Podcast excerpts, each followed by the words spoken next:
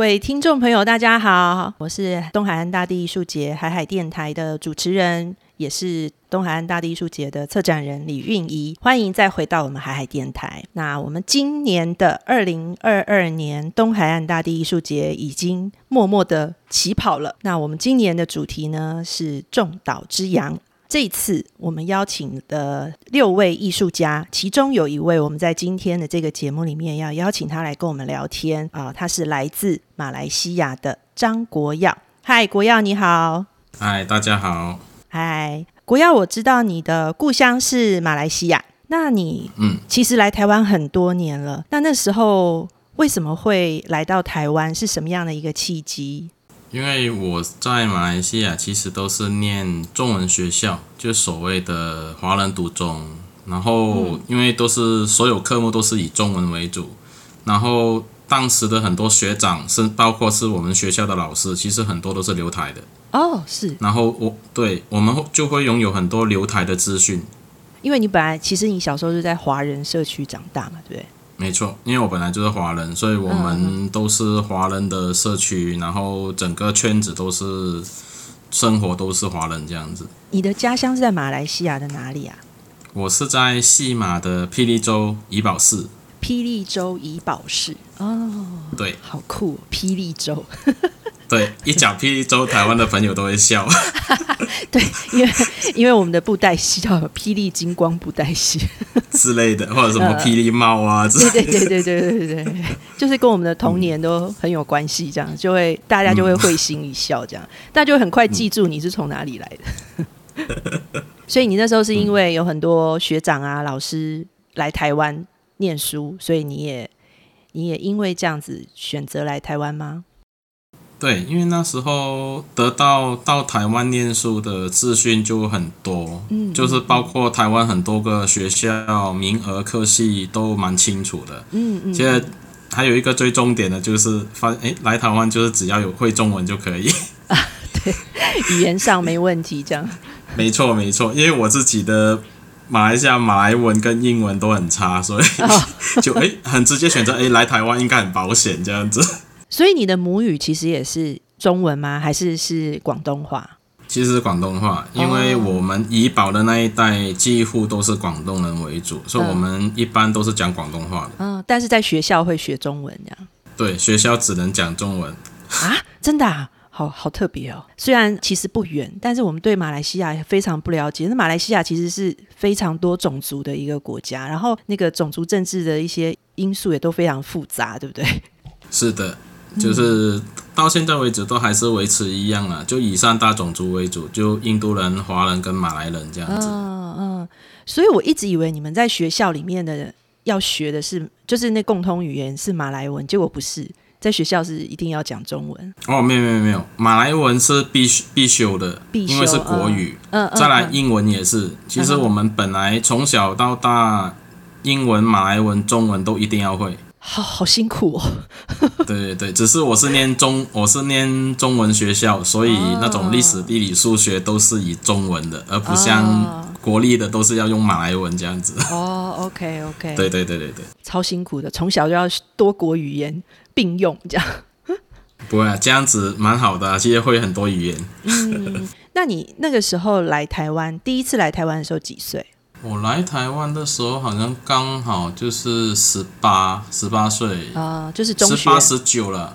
对，中学毕业，毕业，因为我们对那时候想要过来台湾念书，可是台湾是九月开学。嗯，对，因为台湾是有四季，啊马来西亚是一月二号开学的，就年头。嗯嗯。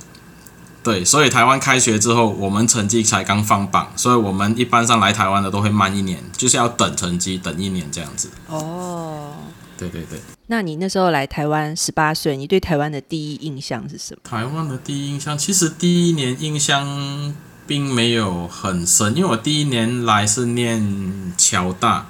嗯，就是国立侨台湾侨生先修班，嗯嗯嗯，因为那一年的生活就集中在那一边林口，我们就只能住在里面，只有礼拜六、礼拜天可以出来，嗯，对，平日就是关在里面，好像当兵一样。哦，所以就是那时候比较少出门走动这样子。先念侨大，然后再慢慢的去选你想要去的学校，去考你想要去的因为当时考虑到一方面是自己高成绩并没有很理想，然后没有得到自己想要的名额。后来跟朋友聊下来，就下来说：“哎，你可以先考虑念侨大。”然后再好好的准备一下成绩，再去抢名额。还好那时候有念乔大，所以才念到我想要的科系这样子。啊，所以你想要的科系是什么？当时其实很坚决的想要念艺术类的，就是美术系。结果我那一年也是很巧，就莫名其妙就被雕塑系选选上了，就台台湾艺术大学的雕塑学系这样子。嗯嗯嗯嗯，对对对。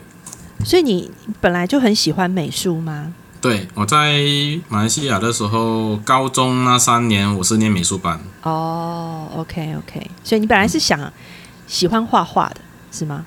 对，我是喜欢画画跟设计类的。嗯，结果嗯阴错阳差念了雕塑系。对，因为马来西亚那时候的认知，我完全不懂什么是雕塑。可是看到哎。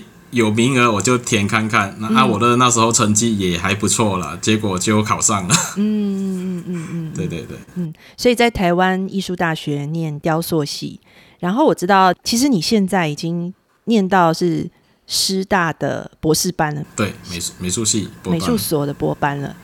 对，那这一路在台湾从十八岁到现在，你现在几岁啊？我现在已经四十一了，真的假的？我一直以为你在三三十出头，没有，我是民国七零年的。OK，所以你在台湾待的时间其实已经超过你在马来西亚长大的时间嘞，几乎快一半，就刚好一半一半这样子，就一半一半哈。好啊，真的，那其实台湾等于是你的第二故乡啦，几乎，嗯，对。现在我对台湾的比马来西亚还要熟悉，尤其这两年疫情根本回不去，这样。没错，嗯，那可是那时候念完了，在台湾念完了，念完大学之后，可是你并没有选择回去马来西亚，为什么？没有，我那时候有回去。哦，有有中间有回去过。对对对，我大学毕业之后有留下来一年，当了一个艺术家的助手半年，然后又自己跑去修学城，修了半年，后来还是决定回马来西亚发展。嗯嗯嗯嗯，对，那时候我就回去三年。嗯嗯嗯。对对，那三年内有自己维持创作，然后也有在外面做相关的工作。嗯，后来发现自己还是比较喜欢创作，而不是帮人家工作这样子。嗯，对对对。嗯嗯。后来又考虑回来再尝试看看，就是继续念硕班。哦，就回来念硕班，然后念博班。那在台湾回来之后，你想要做创作，可是回来之后，我知道在。这次参与东海岸大地术艺术节之前，其实你之前也是一直都在帮别人做很多的作品，对不对？对，就是超强的那个大家最爱用御用助手。也没有啦，是这几年刚好慢慢的就接触比较多。嗯嗯嗯，对对对，嗯，那可不可以分享一下，就是你帮别的艺术家创作的时候的这种？因为其实你的经历可能比艺术家本人更丰富。就说你，因为你经历过很多不同的艺术家，然后他们怎么样去完成创作，怎么样去构思，然后他们的工作方法，那你觉得这个过程对你来讲应该也蛮重要的吧？对，相当重要，因为每一个国家的艺术家，他们的思维模式真的是差很远。嗯，再来沟通方式，然后我们都只能用很破烂的英文对谈。嗯哼哼哼哼。对对对，你就会发现每一个国家的那种，不管是对任何材质的加工方法，然后他们的不管是构成的方式，还是他们一开始做结构，都很不一样的一个切入点。可是我就觉得，哎，我既然身为助手，我就是默默的看他们是怎么做，好好看一下其他国家的艺术家对他们的功法是怎么样。结果这五年就是累积，真的是蛮多经验的。嗯嗯嗯，你帮过几个国家的艺术家了？我，算一下，韩国、法国、俄罗斯，然后台湾也帮过很多位艺术家。嗯嗯然后日本。嗯。对对对，差不多都是这一这一些国家居多，然后还有，诶，捷克也有。啊，就是比如说台湾的某某艺术节邀请来的创作者，然后你对对对，嗯，通常艺术家们啊，好用的助手，大家会互相通报，哎，那个小马很不错。是的，其实就是因为这样，就我就一直这样，这几年就是还蛮顺利的。呃，对对对，机会蛮多的。我知道，因为我们这边每次艺术节开始的时候，每一个创作者都在抢那个助手，抢先去 booking 他助手的时间，然后通常都是抢不到的人就很扼腕啊，就开始很担心这样子。好，哎，那你自己的创作呢？就是说，在做这种大型的地景装置，我知道除了协助其他艺术家去完成这些大型地景装置之外，你自己的创作其实也一直都没有停。比如说你的雕塑的部分，而且你其实还蛮喜欢使用回收的材料去改造、修复，然后重新结构这些物件，成为新的生创作生命啊！你是什么时候开始去利用这些回收物来做创作的？其实，嗯，其实从我大学毕业之后，其实应该讲大学期间，我就已经在用回收。为什么？因为我就是个穷学生嘛，很穷。然后念对念大学的时候就很节俭，然后那些上课要学的，不管是任何材料还有工具，都是学长姐。就是给我的，送我的，嗯嗯，就那时候还蛮感感谢那时候学长姐还有同学帮忙这样子，嗯嗯嗯，就他们用剩的材料不要，我就我可以吸收，我就会把它转化成作品这样子。从大学其实就有已经有这样的经验，嗯嗯，人家人家去做陶土都是买新的土，然后我就是去挖那种杂土来用自己练，所以我觉得也是一个蛮好的经验的。非常好啊，而且你你说去挖那个就地挖土，然后重新炼土，自己炼土来做，这是现在非常流行的。我们东海岸的创作者都在用这样的方式，就是用自己身边的土去创作。那你想想，以前史前人类怎么可能有去买什么苗栗土、日本土来做创作，来 不来做他的生活器皿？当然就是就地取材啊，那才是真的回到就是说创作本身的那个那个发源。嗯，就是起心动念这样子。那，嗯，所以你那时候是因为本来就很穷，穷学生不太可能再去花很多钱买那个好木头来创作，所以就尽量去 使用回收的物件，或是别人切下来的边料。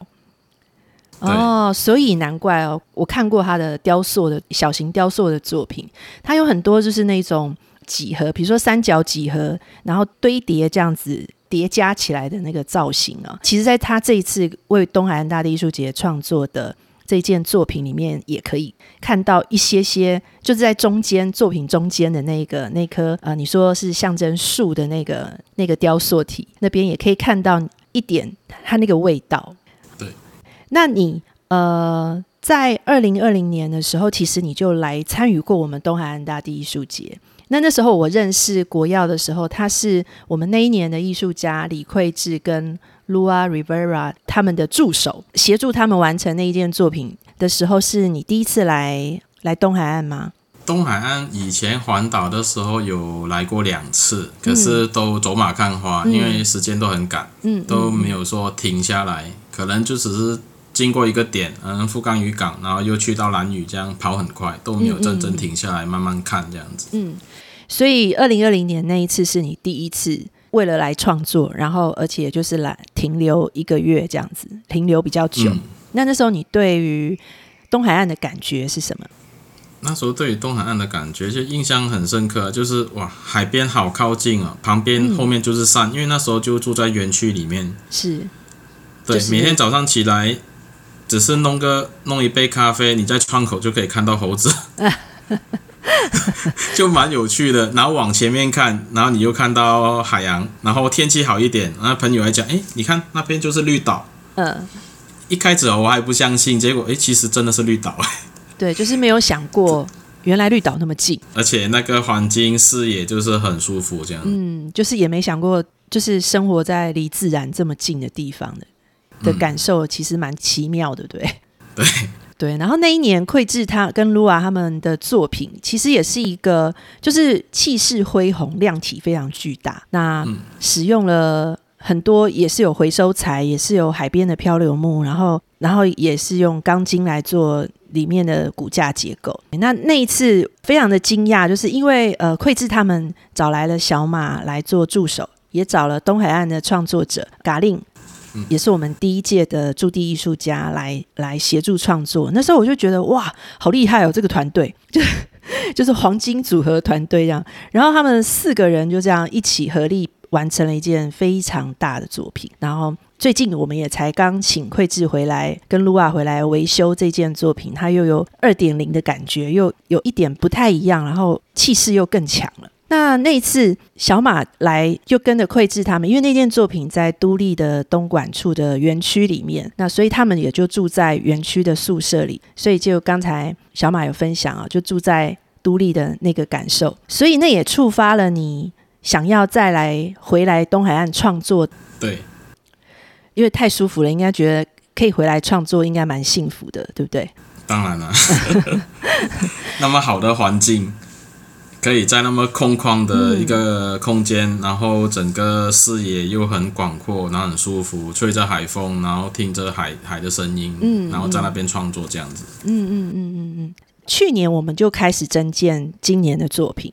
那去年的时候，我们看到，哎，在增建的资料里面有张国耀，我马上就想到，哎，这个是。很熟悉的名字，然后就再仔细看啊，原来是前一年绘制的助手。那我们那时候就非常的开心，因为国药的给出的设计的理念跟整个设计图也是最完整，然后也非常的吸引人。那你可以谈一下你这一次的这个逆境山海，你是怎么发想，以及为什么会发想了这件作品，以及你在这件作品里面要去传达的那个意义是什么？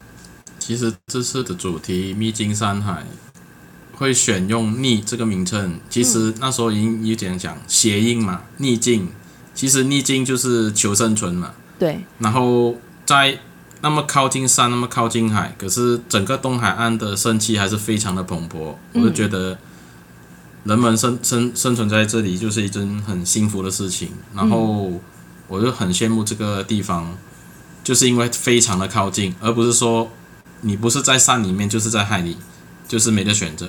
可是我对台东的印象就是都都可以拥有，同时，对对对，然后就对对对，然后就马上想到这一件作品，然后因为这几年真的是帮很多艺术家做，然后做的作品体量都很大，嗯，我觉得我以前已经花很长的时间在做展览，然后都是小作品，既然有机会做大，我就觉得应该好好去执行，然后让作品可以大到人能够在里面穿越的，嗯嗯。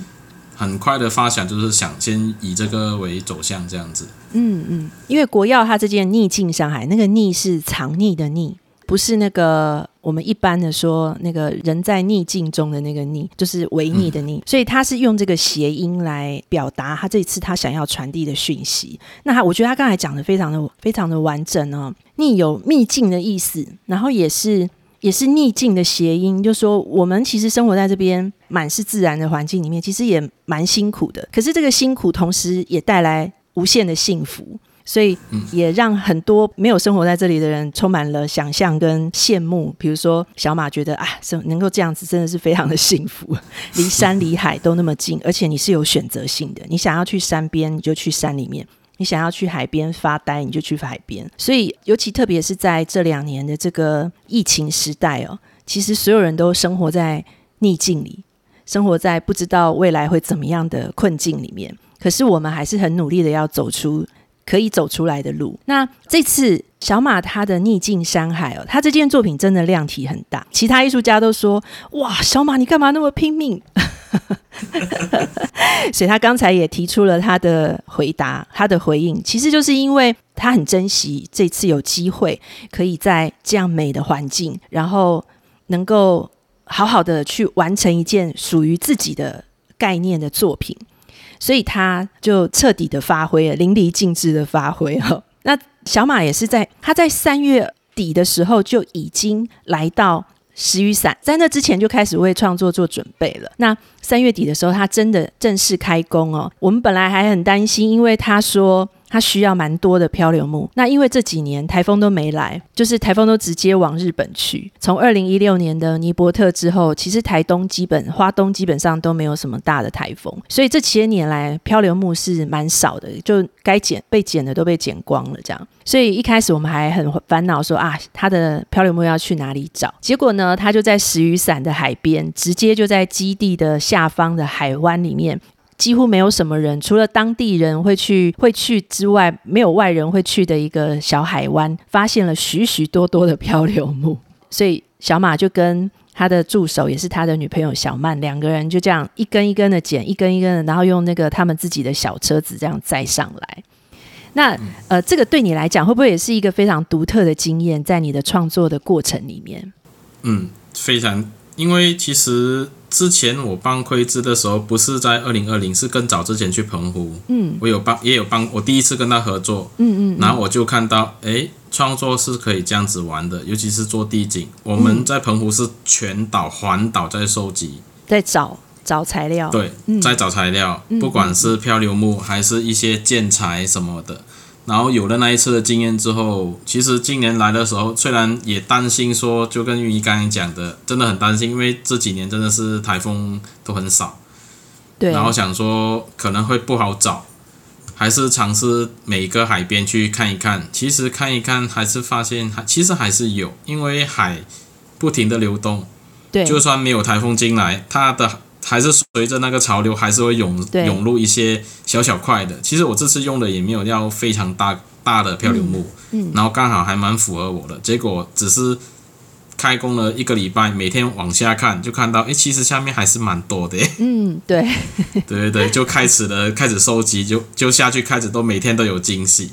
隔两天，然后就推又又推了一堆过来，就啊。太好了，就不用走太远，然后每天就是隔一阵子下去看，然后又有一些新的漂流木过来，就觉得啊，大自然也在协助我们创作，对对对对对，就真的是大自然帮你创作，他也很欢迎。经验很有趣，对，而且也是要透过艺术家实际上的驻地创作，然后他直接走到环境里面，我们才会发现说，哎，你看我之前一直认为说要有台风来才会有漂流木，可是刚才小马就提出了一个。你真的要实际在这个环境里面创作了以后，你才知道，其实不是光靠台风，其实，嗯，洋流它是不停的流动的，它就会帮你把你要的东西带来，你要的不要的它都会带来。没错，对，这也就是其实你知道吗？就回到我们今年的主题，为什么我们说重岛之啊？当我们只活在陆地上的时候，你的视野就是陆地上的视野而已，你就是只有这个岛上的视野而已。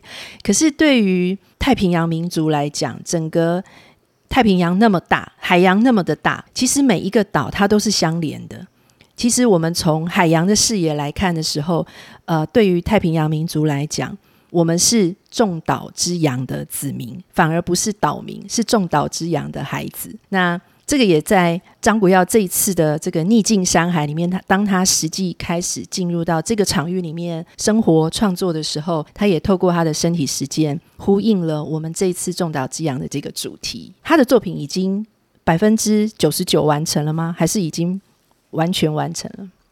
刚刚完成，就在今天，真的是刚刚诶，对，没错，今天。就在今天，小马的作品已经在石雨伞完成了，那真的是一个非常美的作品。好，张国耀他用漂流木，然后创作了一个线条非常柔和、弧形的，好像那个我们冲浪的时候要从那个管状的浪冲出来，那个 那个浪的感觉的隧道。然后呢，他用竹子编了一个有山的菱形。结构旋转的一个竹子的隧道，那是山的隧道。那在两个隧道的中间呢，它整个结构就好像那个我们在画台风的符号一样，这样子旋转的一个符号。两个隧道结合起来，那中间呢，它又结构了一个呃很美的小小的圆形空间，像一个小小的圣殿，里面有一个像树一样的雕塑。在正中间，那他是希望说，透过这个作品呢，来表达我们在山和海的拥抱之间，那请好好珍惜这样的幸福跟福分。我这样解释对吗？没错，是的。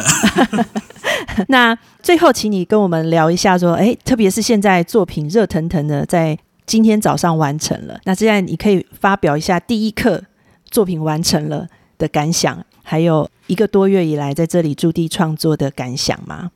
嗯，其实刚刚我把作品完成、收尾、清场，然后在拆封锁线的时候，就有一个很深刻的体会。为什么？我封我在收这封锁线的中间，就有一个民众走进来，嗯。就他就马上热腾腾就走进来，说我可以看吗？然后讲着台语这样跟我讲，结果他给我的回应就是他很喜欢，就看到作品，然后人走进去，因为他自己也是有在收集漂流木这样子。今天刚刚就跟他聊蛮多，分享蛮多的，我就觉得做地景。能够做到这样，然后有民众过来跟你沟通，是一件蛮开心的事事情。对对对，就跟他分享，然后他就问：“哎呀，你做多久啊？这东西是怎么来的？”嗯，然后就会他也会问：“哎，你这个是创意是在哪里啊？为什么会想到这样的设计？”就跟现在我们这一次的对话是一样的，嗯，就可以分享很多很多的经验，尤其是这一个月在东海岸这一边的生活，虽然疫情期间，然后又变得比较严重了。对，可是大家还是默默的守守好自己的本分，也不会乱走，然后就是正常生活，也不用去太过的惊慌这样子。其实整个聊下来就觉得，哎，这整个月一个很特殊的经验，对对对对。然后就看着这一边的环境啊，然后每天就是看着海洋，然后喝个咖啡，坐一坐，然后就去收集漂流木，不够又再再去拿这样子。嗯，对对对，真的，这这才是人应该过的生活吧？没错，是的。所以今天早上一完成，正在拆封锁线，就已经第一个开箱民众就来了。对，而且是在地一堆年轻，对，一堆年轻夫妻。哦，真的，所以他们也是台东人这样。诶，没有，他们是住在南部，他们是横村过来的，然后就刚好过来看到，就停下来，哦，然后就走下来，就开始聊天，然后就拍照这样子。嗯，对对对，好，非常谢谢张国耀小马，他的绰号叫小马，因为是马来西亚来的。没错。好。小马的作品呢，在石雨伞油气区，也就是在我们去年的呃鲁比斯瓦纳豆豆姐的跳舞的风旁边。那这件逆境山海呢，现在热腾腾的在石雨伞油气区迎接大家。那欢迎走进逆境山海的山海隧道里，好好的感受以及享受东海岸的美，在这里无限的生命力勃发的生命力。那我们再次谢谢张国耀，谢谢小马。谢谢谢谢谢谢你来参与东海岸大地艺术节，给我们这么美的作创作，谢谢你，拜拜。谢谢，拜拜。